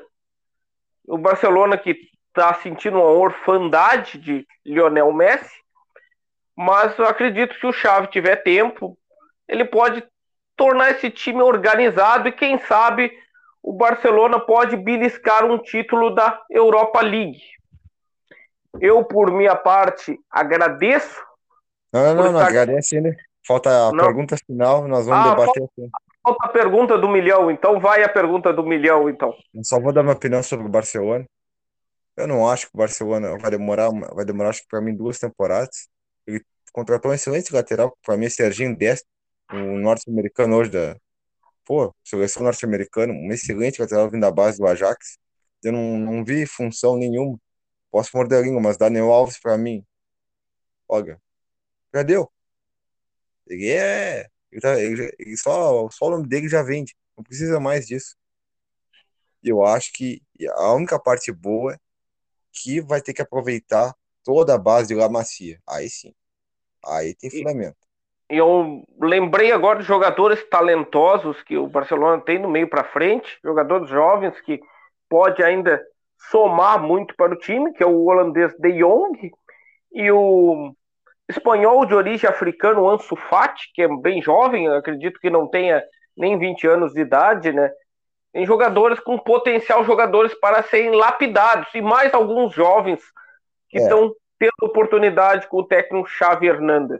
É, o Pedro, né, que já é da seleção espanhola também, e o Ricky Puig, que o como não gostava, mas ele joga o estilo do futebol que o Xavi gosta, né? E toque, toque me voe, né? Tic-tac, esse tipo de jogador. Mas uma pergunta final. Lionel Messi mereceu ser o melhor do mundo ou quais outros jogadores mereciam ganhar? É, eu acho que tipo é, é difícil, tipo o Lionel Messi, o Cristiano Ronaldo são jogadores muito acima da média, né? A gente até estranha quando não são escolhidos um ou outro. Mas não foram temporadas assim tão boas, nem do Cristiano, nem do Messi. Eu acredito que poderia, acredito que um jogador que poderia destronar o Messi seria o polonês Lewandowski, que ao meu ver fez uma temporada mais regular que e também se teve o, o Bayern de Munique vive um melhor momento que o Barcelona, que era o clube do Messi de até então. Então eu acredito que na minha opinião seria mais justo a bola de ouro ir ir para as mãos do polonês Lewandowski. Bom, dar minhas opiniões. Eu tenho três opiniões. Os ETs, um dia eles vão deixar de existir. Então, já tá na hora de se acostumar. É, eu sei que eles não sabem perder. Não, não sabem. Mas eles, tiveram, eles tinham que aceitar que a temporada deles foi horrível. E eu boto três a quatro jogadores aí que mereciam... Eu diria horrível. Eu diria mediana, mas eu tá bem. Eu diria horrível. Eu diria horrível, porque uma, que o Cristiano Ronaldo não conseguiu sobressair na Juventus. Outra, que não conseguiu carregar a seleção portuguesa sozinho. E os, e os colegas também não entenderam. Ambas como time e ambas como seleção. Porque é, no Barcelona, Lionel Messi vinha jogando sozinho e os companheiros também não entenderam. Eu não posso ter, por exemplo, todo respeito, deve ser um cara gente fina demais, garanto. Bright White lá na frente, e quando o Messi vai tentar uma jogada, um diferencial, o Bright White não vai saber fazer porque é um um dois de pau lá na frente, um nove. Agora, se fosse o Fred do Fluminense, com todo respeito, ele sabia o que fazer. Ele dava uma tabelinha, um tapinha de calcanhar, o Messi fazia o gol. Gostei que agora é outra frase para a gente botar no outro texto comemorativo do, do quando tiver 50 episódios do Na Marca do Pênalti é Fred é melhor do que Bright White. Não, essa aí eu, eu, eu fiz a referência aí, é porque eu vou mandar pro Juninho Malvadão, que é o agora da BDB lá, que é fã do Fred, disse que é o melhor atacante do mundo. Mas tudo bem, torcedor é torcedor. É. Mas não vamos entrar nesse mérito aí. Prossegue, vou... prossegue que eu queria eternizar mais uma pérola. Bom, a temporada deles foi ruim, a gente tem que ser justo. Então, se o ano passado a France Football não deu para o Lewandowski, esse ano que eles manteve a alta regularidade. A gente sabe que faz todas as jogadas do Bayern é o Thomas Miller, quem vem avançar pela esquerda. Tinha um, um, excelente zagueiro que joga como zagueiro, como volante, como meio, como meio atacante, que é o Alaba, e mais o Alfonso Davis pela, pela esquerda. O Hernandez não consegue nem fardar. Por 80 milhões foi comprado e para mim não farda nem mais a camisa do, do Bayern de Munique. Então, com o time excelente que tem, o Lewandowski soube aproveitar. Outro cara que merecia estar na, nesse top é Kevin De Bruyne, o cara de mais assistências toda a Europa. Como é que eu vou deixar um meio campo desse? Ele não é um, ele é fora da realidade. Outro jogador, eu vou chegar nos dois finais e aí vou entender. É Mohamed Salah. Por que que Salah tá fora? É porque ele é muçulmano, ele não gostou lá da vez que foi tentado controlar um israelense lá era judeu, ele não quis no time do Liverpool. Não, só pode ser isso. Eu não posso deixar um jogador de alto nível de técnico que, que com, comanda o Liverpool, ele comanda. Porque Firmino e Mané jogam muito bem, mas ele comanda o trio ofensivo com, e o Henderson de capitão ali atrás comanda. Eu não posso deixar um jogador desse. Ao mesmo caso, o zagueiro Van Dijk. O melhor, o, me, o melhor zagueiro do mundo. Que a contratação que a Juventus fez com o De Guiche ainda não deu resultado ainda, né? Que faz parte, que é empresário é o Mino Raiola lá, que fez uma série de cláusulas de contratação em cima da Juventus com esse, com esse jovem.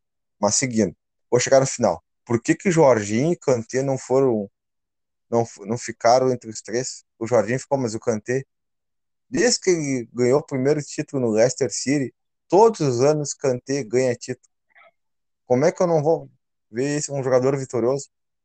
Jogador que ganhou Liga dos Campeões, Copa do Mundo, Campeonato Inglês, Supercopa, como, como eu não vou ver um jogador desse? De alta média e regularidade. Um dos melhores volantes, melhor qualquer equipe. E por final, Jorginho. Copa campeão da Liga dos Campeões. Como é que não a votação dos técnicos desses jornalistas é pifiar? Essa, é, essa resultado é mamata. Não me interessa esse resultado. Eu, olha, da FIFA, não quero nem o lenço. Muito obrigado. O Rafael resolveu terminar o ano com polêmica. O Rafael resolveu... Eu só vou contrapor duas observações tuas. Jogador, uma que eu acho que o Salah, a tempo, melhor temporada dele não foi, foi essa. A melhor foi a que levou o Liverpool ao título europeu. E outra coisa para dizer, eles escolhem o Kanté como melhor jogador, o volante, o melhor jogador do mundo, o que, que os ofensivistas vão dizer no outro dia? Vai cair o mundo se, se acontecer isso. Olha, Fábio, eu acho que eu sou mais pela meritocracia e pelo resultado, né? o Fábio Canavaro não foi aquela vez eleito o melhor jogador do mundo? Grande zagueiro. O Oliver Kahn também não. Sim, agora. Agora. Luka, Luka Modric, apesar de não ser um tão criativo, mas é um cara de, de marcação também no meio do Real Madrid. Até hoje. Quem é que comanda o Real Madrid? Casemiro, Modric e Kroos. É, então vamos deixar um ponto de interrogação. Quem vai ser o Bola de Ouro 2022? Bom, acho que, acho que agora, com a interrogação, é um jeito bom de terminar a temporada com a interrogação. Não, né?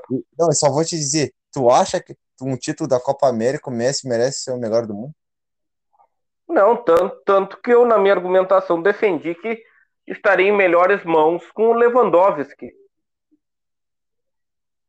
Então. Eu, essa, essa parte concordamos. Concordamos. Bom, então vamos. Vou pro meu ah, agradecimento. E o, o, melhor goleiro foi o Donnarumma, beleza. Mas muitas vezes ele era reserva do PSG do Keylor Navas. Me diz que merecimento é esse mas acredito que foi pela campanha da Itália na Eurocopa, acho que contou muito para isso. Eu sou muito crítico, ah, eu, Boga, eu não gostei dessa premiação, eu olhei essa premiação, eu não gostei. O de técnico mereceu o Hans Flick. Esse sim, é um baita técnico. Olha, ele tá ajeitando a Alemanha, que se prepare, e o Brasil junto, para não tomar mais um 7 Olha, o futuro verá. Futuro, quem viver, verá. Bom, então, por minha parte, vou te agradecendo, Rafael. Estamos terminando essa temporada 2021 do Na Marca do Pênalti. Fizemos 31 episódios, algumas lives, lives com, com o Cleiton Carioca. Esse sábado fizemos uma live com o Alexandre, autor do livro de da Zenha Tóquio muito interessante para quem gosta de futebol e para quem é gremista, mais interessante ainda. Fizemos live com nossos amigos do Diálogos do Isolamento. Teve um dia que, tu, que eu não pude participar, que fez a live com o Beto Acosta. É. Acho, acho que não estou esquecendo ninguém. Então, se eu não, esquecer de gente, alguém. A gente entrevistou peço... o, o Alvito, né? Marcos Alvito o comentarista didático, o professor Luiz Arthur Gene Silva, que é um cara que esses caras abrilhantaram aí, o Roberto Jardim, sempre agradecendo desde já pela paciência. Eu espero quando tem um novo livro volte, volte até nós. O, o Pedro Henrique Gomes, o PH aí também, nos dando uma baita força. Sempre, né? E tá distribuindo nosso, nosso conteúdo aí, nós vice-versa. Eu sempre posto lá também algumas coisas dele. Eu boto no story, porque ele foi até no Sport TV, o produto dele apareceu. Vão lá, arroba deriva dos livros errantes. Não deixe, leitura vale a pena. Mesma coisa do Alexandre de Almeida, também da Zinha Toca, mesma coisa do Roberto Jardim, do Democracia Futebol Clube, do Paulo Vitor, a Rainha de Chuteiros, um ano de futebol na Inglaterra. É tudo sobre esporte? É, mas é leitura, vamos, como diz o Faustão, louco meu, vamos exercitar o cérebro. Bom, é, já que tu citou alguns, eu vou citar a todos que participaram para não deixar ninguém descontente. Tem os nossos apoiadores de primeira hora, o Léo e o Olímpio. Temos o Luiz Arthur, que nos deu muitos toques no início, né? Com a sua experiência de jornalista, nos deu um norte. O Christopher da Costa contou sua experiência na, na luta para tentar ser um jogador de futebol. Como tu já citou, os Marcos Alvito, Roberto Jardim, é, o Renato Lempec, que é ex-presidente do São Paulo de Rio Grande, atualmente é curador do Memorial Alexandre Lempec, também é presidente da Associação Cresce Leão, se eu não me engano. Não sei se é esse o nome exato. Não. É o Pedro Henrique, do projeto da deriva dos livros errantes. Muito interessante, realmente, o material que ele traz à tona, tanto o dele como de outras pessoas que ele veicula. O pessoal oh. do futebol da Irlanda, o ah, campeonato mais raiz da Europa é o irlandesão. Vamos ver aqui que eu tô com medo de esquecer das pessoas. Ah, os nossos amigos da Nostalgia na marca do pênalti, ou na marca do pênalti com nostalgia, o Roger Balboa e o Janderson. Bom, deixa eu ver, eu tô com medo de esquecer alguém. Ah, o nosso amigo Lucas Sampaio, do Futebol 433, que trata de futebol europeu. Deixa ah, eu ver. O Everson. O, a, a, entrevista Brapel, Kioma Batista Kodama e Fernando Arralan. É, o também. Cleverson, na nossa entrevista X, que foi conseguido pelo nosso parceiro da Chavantier, o Eric Oliveira. Ah, eu, eu tô com medo de esquecer alguém, mas se eu acabar esquecendo, peço desculpa e mando um abraço. Então, estamos encerrando essa temporada, estamos nos virando na janela de transferências para trazer novos valores, novos e e às vezes os valores já conhecidos para abrilhantar o nosso projeto. É, um abraço para ti, um abraço para os nossos amigos, um abraço para os nossos ouvintes e Feliz Natal, Feliz Ano Novo, Feliz Carnaval, Feliz Páscoa.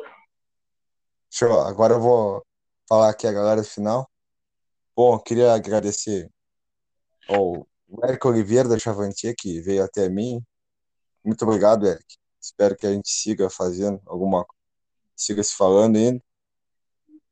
Pessoal, do Granaleiros, que o projeto é adormecido, mas irá voltar ainda com o Rodrigo Dornelles, o Igor, Fábio, Dudu, Evanilson. Galera, gente boa, lá de Alvorada, sempre nos dando apoio. O PH também. Fábio Ramos, sempre né, foi entrevistado, nossa, aí sempre nos ajudou. Fábio Ramos, já estava esquecendo do Fábio Ramos, um abração para o Fábio Ramos. Fábio Ramos que está enlouquecido com o título, do, com o bicampeonato da Libertadores do Palmeiras. Tricampeonato, cara.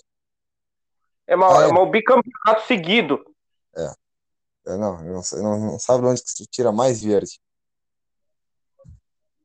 Aí nossos apoiadores que distribuem conteúdo no, a da banda Dona Zica, né, que nos deixou até a trilha sonora. O Leonardo Bruno, corretor de imóveis e investimentos, melhor corredor de Pelotas, dois anos seguidos, é uma fera aí, sempre nos ajudando nos assuntos. O Olímpio, Christopher, o Claito Caroca aí, que nos ajudou numa boa aí, sempre aí, repetindo o Fábio, né, que nos ajudou com Beto Acosta aí, fera do futebol. E também tem a Marcenaria Carvalho, o DJ Maurício Gans. Ah, deixa eu ver. Vinícius Mesco, o advogado, também nosso amigo que está sempre nos ajudando. O, Império, Artigos, Império Artigos Religiosos, da minha prima Vitória, que é melhor. O cara da marcenaria, que eu agora esqueci o nome, hoje tá brabo o esquecimento. Café, Café Marias, da, da Daiane do bairro Pereira. Então, qual que você fala, Fábio? Não, o cara da marcenaria, o Transporte, que foi o nosso um dos últimos apoiadores que apareceu. Ah, o Prado. Prado Transportes aí, fera, cara fera. Que tá, a gente divulga lá para nós, que vai escutando, e acha muito massa. Um abraço, Prado e Benê aí, as feras aí do transporte na estrada aí, eles vão até onde você está. Então, ah, também, deixar... também lembrei agora do pessoal lá do Rio de Janeiro, do Chinelinho Cast, Bah, que tu participou de uma live que talvez no ano que vem seja mais uma parceria para ser concretizada. A nossa conexão tão bem estabelecida com o Alvito, com o Pedro, com o pessoal do Chinelinho, a nossa conexão Cacimbinhas Rio de Janeiro. É, o Chinelinho Cast, eu participei da última live que foi de despedida segunda, na segunda temporada a realidade podcast não é fácil, né? Vai haver um crescimento, vamos nos enganjar, eles também são uns caras enganjados, dois jornalistas, né, com muitas informações. Então, para ver a realidade não é fácil, mas quem trabalha árduo gera sucesso. Então, eu queria agradecer a Edmundo e Alfredo Bonef por muito obrigado por deixar participar da live lá e eles querem contar com a gente aqui no futebol gaúcho. E a gente, quem sabe, já está planejando algumas aí. São os caras que valem muito a pena aí caras de muito respeito. Foi muito boa a live, gostei de participar. Quem sabe participar mais, né? A gente, para mostrar o nosso trabalho, né? Para mostrar que tem uma coisa, galera. Um estado para outro tem muita diferença de cultura e muitas pessoas às vezes não conhecem. O Brasil é continental, ele é continental de verdade. Enquanto nós trouxemos aqui o Alvito, o PH, fala, conversando com a turma do Chinelinho Cast, e mais agora um, um outro que nós vamos entrevistar também, que já foi, já conseguiu contato. A, a parte do todas as culturas, mas a parte do futebol, ela é gigantesca o que tem de conhecimento. Então, por isso que o Brasil é um país continental. Que dá para descobrir um pouco mais da, de como é esse outro lugar através do futebol. Eu acho isso muito fascinante, que tanto a gente aprende isso como é o subúrbio do Rio de Janeiro, como é a Irlanda, e a gente descobre, a, apesar da gente dar o foco no futebol, a gente descobre além do futebol, trocando experiência com essas pessoas que estão em outros lugares. E agora falta agradecer também, né? Senão a gente não agradece. O nosso norte, os nossos ídolos, né? Galera do Bergamota Mecânica, no qual também participei de uma live, manter contato com o Rafa Gomes, às vezes falo com o Diori. Eles mandam mensagem para o Rodrigo Oliveira, são uns caras muito ocupados, mas nos atendem, né, mandam respostas. Então... O Rafael Gomes, eu, é o que eu tive contato. São, além de ser três jornalistas brilhantes, o Rafael Gomes, que tem mais contato, eu acho incrível como o Rafael Gomes, com tantas atribuições que tem, como ele responde o cara com rapidez. É um, é. é um negócio que eu admiro muito nele. Como ele eu consegue também. fazer isso e mais outros jornalistas, repórteres, quem sabe o ano que vem a gente vai vir. Galera, agora a gente vai dar um podcast, vai dar uma parada, né? Nessa parte do podcast. E eu não sei se eu vou fazer umas lives, vou chamar de umas lives de verão aí, com algumas gente aí que, para não, quem ficou de fora, pra gente, pra gente não esquecer o pessoal, a gente fez contato, é que às vezes demora, então botar um assunto por semana é uma meta que a gente tem, e a gente vai continuar com essa meta, botar um assunto por semana e a gente vai seguir o engajamento. O crescimento vem com o tempo. Valeu, mais, mais, um recado final, Rafael. É, pedir para o pessoal nos seguir no Spotify, que nos ajuda. Também, se puder dar um, downloadzinho, também nos ajuda. É, agora o que eu ia dizer? Outra coisa. Bom, quem está pegando o projeto agora e diz, ah, vai entrar de férias logo agora, que eu estava gostando nós fizemos ao longo do ano, com esse aqui é o 31 episódio. Então, você vai ter um divertimento garantido nas nossas férias. É só maratonar os nossos episódios anteriores. E vou encerrar com a frase do filme Divino Bádio, que estou transformando num mantra do nosso podcast, que é que é agora que é que eu esqueci. Que ah, agora me deu um branco. Como é que é isso? Que os o importante é a jornada os objetivos a gente descobre pelo caminho concordo com a tua frase com a frase que era do que é do Roberto Bade então tá galera muito obrigado obrigado por nos acompanhar na primeira temporada espero, espero que sigam acompanhando espero que venham novos ouvintes Quero agradecer também no final a BDBD Esportes por me encaixar lá no time e nos fazer a propaganda também. E vamos criando uma parceria também, tá? Muito obrigado a Deus. Valeu, obrigado, Fábio. Obrigado, Rafael. Até 2022. Até 2022.